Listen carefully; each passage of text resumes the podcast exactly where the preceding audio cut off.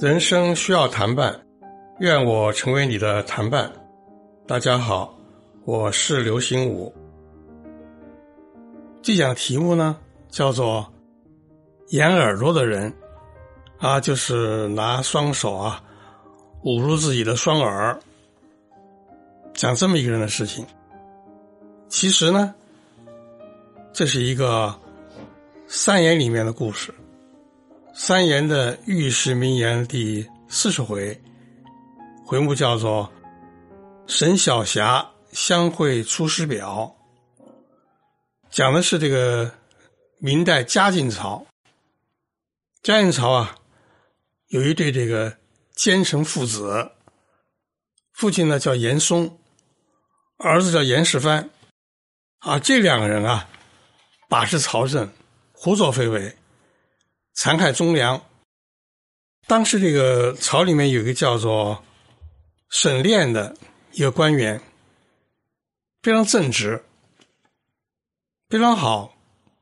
可是呢，皇帝啊，却听信了严嵩父子的谗言，由着严嵩、严栓父子呢，迫害他。啊，这个沈炼很惨，他自己呢，被。抓起来，同时他两个儿子也被抓起来。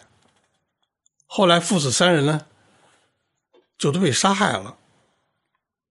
啊，他的妻子呢，和他最小的一个幼子呢，就被发配了。但是这个严嵩、严世蕃呢，迫害这家人呢，就决定要。不放过一个，因为这个沈炼呢，还有个儿子呢，叫沈香，号小霞，所以叫做沈小霞。这个沈香呢，一直啊住在故乡绍兴，不在京城。但这个严嵩、严世蕃把沈香的父亲和两个弟弟啊杀下来不算。把他的母亲和他的小弟弟啊流放发配了不算，还专门派人到绍兴抓这个沈香。当时沈香的这个小老婆、小妻叫文氏，已经怀孕了。这个文氏呢，当时就向官府表示：“啊，你们抓我的丈夫。”押送到京城去问罪，我愿意跟着他一路前行，把我也押着，我要陪伴他而去。这样呢，官府啊就派公差，一个叫张骞，一个叫李万，就押着这个沈香和文氏啊，从绍兴出发，往北走，就路经一个地方叫做济宁。啊，这个地方啊，东门外呢有一个宅院，住的是一个姓冯的人，曾经当过官叫冯祖师。但当时这个冯祖师呢，因为他母亲啊病亡了，他守丧。过去这个做官都有这样的规定，就是你父母如果有的病亡了。一般情况下就要停止这个官职，在家给父母啊守丧，守丧期满以后，如果朝廷允许的话呢，再继续做官。那这个冯祖师呢就在家守丧。那么张骞、李万把沈香就沈小霞压到这个吉林地面的时候呢。陈小霞就跟他们说：“说这儿有一个冯祖士，他呢欠我们家二百两银子没还，你们是不是啊？放我去啊？他们家呢讨要这二百两银子。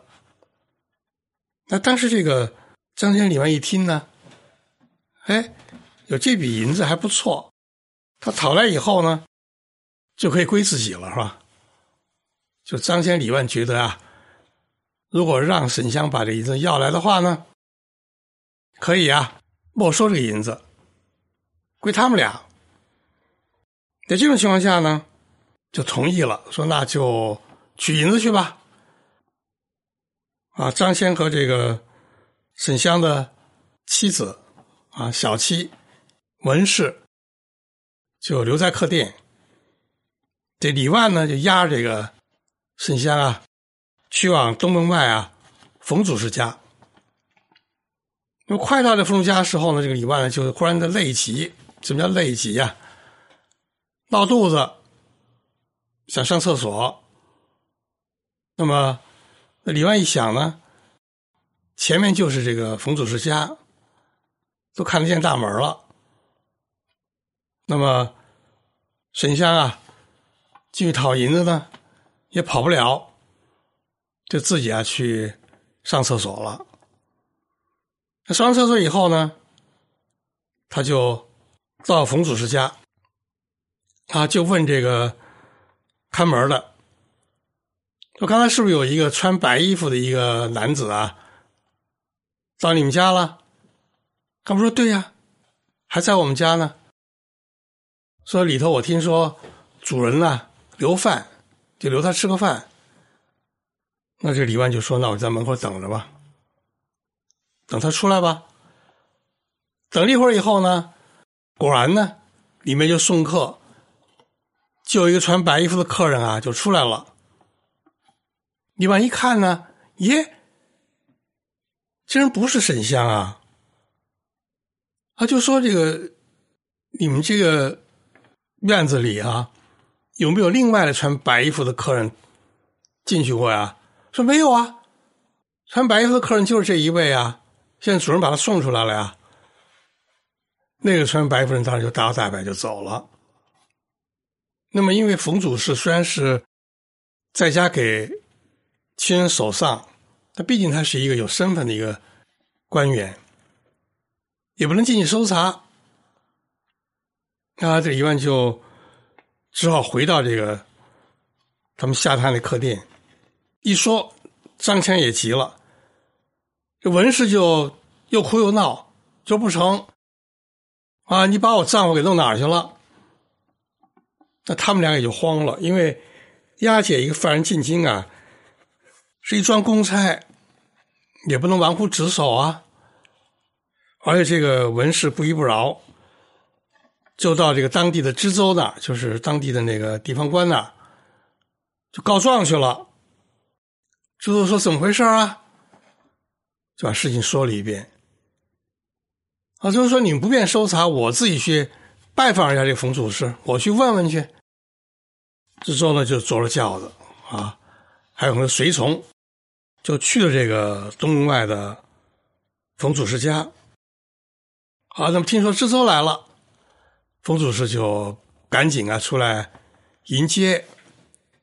双方那个过了礼以后呢，这知州就说了：“说今天我为什么来呀？因为啊，有个叫沈香的，听说呢。”他到你们家来了，来要银子了。那么话没说完啊，这冯祖师啊，就立刻拿两个手啊掩住自己的耳朵，意思就是说不要听，不要听，不要听。啊，然后就跟这个知州说啊，说这个你说的这个人啊，乃是这个严相公的仇家，就当朝的这个。严嵩、严世蕃啊，他们两个权臣啊，他们的这个仇人、学生也是他自己亲生啊。说我跟他们家呢，虽然啊，上一辈啊有过一些来往，但是现在呢，一点来往都没有啊，没有什么人到我这儿来过，而且那个你呢？现在这么来问我，啊说出这么一个名字，啊，这个要让那个严府知道了，还得了啊？不连累我呀？别再说下去了啊，捂着耳朵，我不能听，不能听，就好像他很害怕，很胆小。那这个知州看他这个样子呢，也就没有办法，啊，这个就只好告辞，走掉了。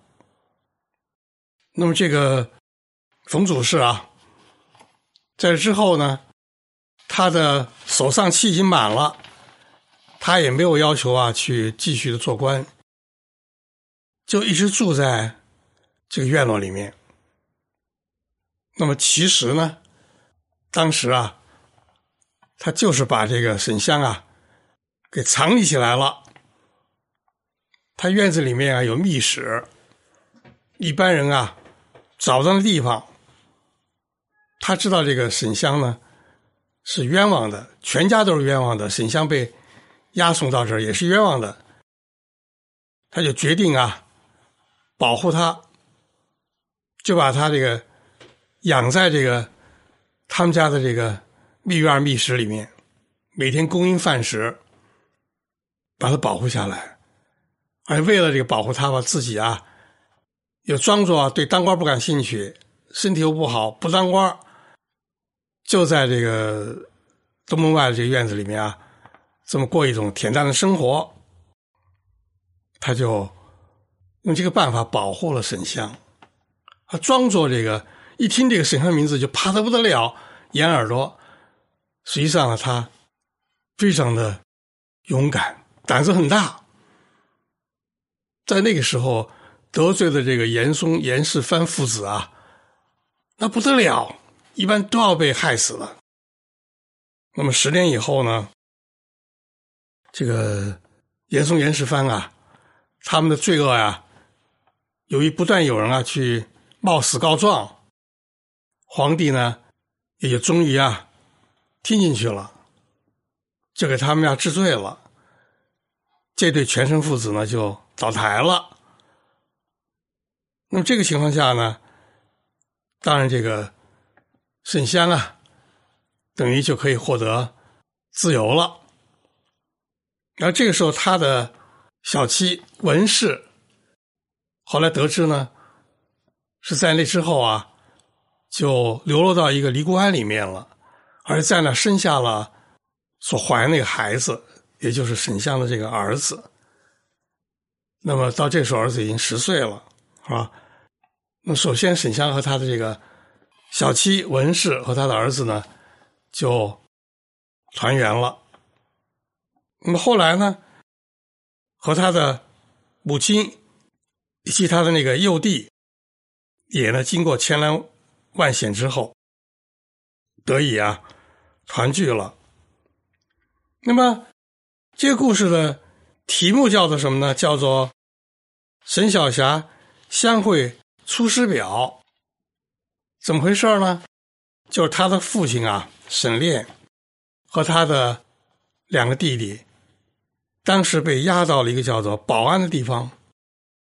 啊，那个时候啊，严嵩、严顺父子就决定把。沈炼和他的两个儿子啊，都杀掉。那当地有一个人叫做贾石，他很同情这个沈家父子，他就极力啊来想办法的挽救他们，没有挽救成。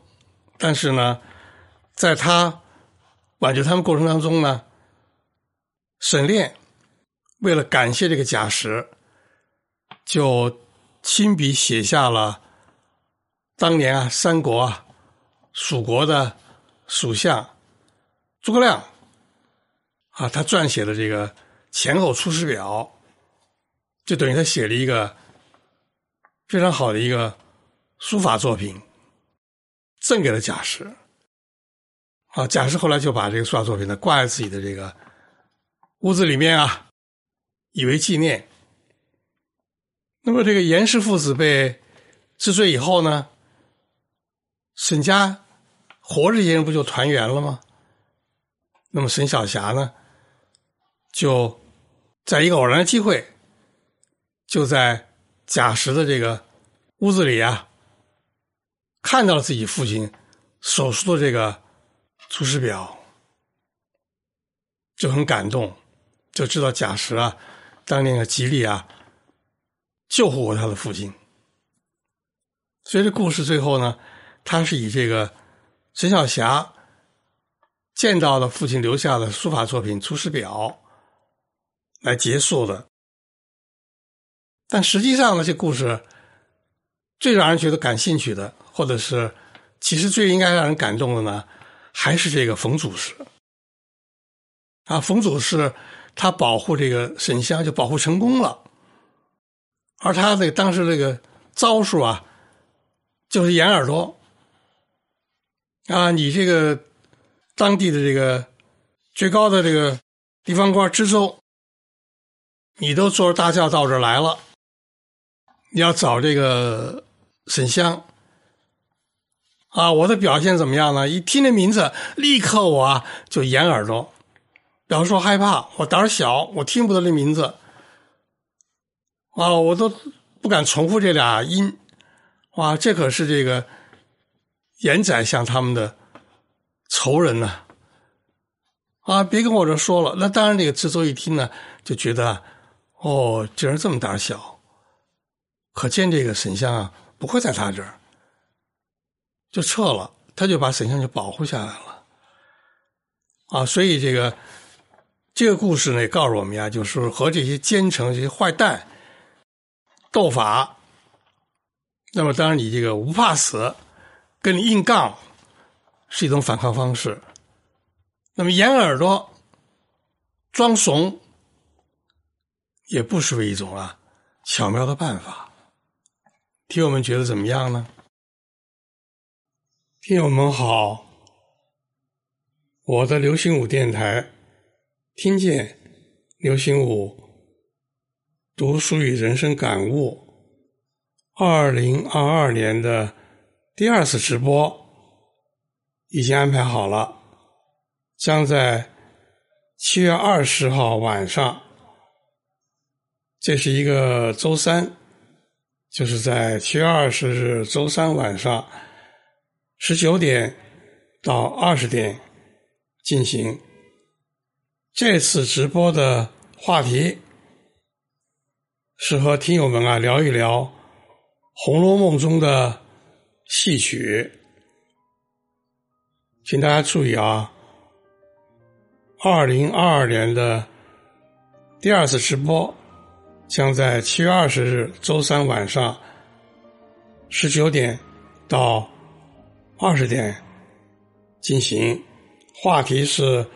聊一聊《红楼梦》中的戏曲，听友们好，到时候咱们不见不散哦。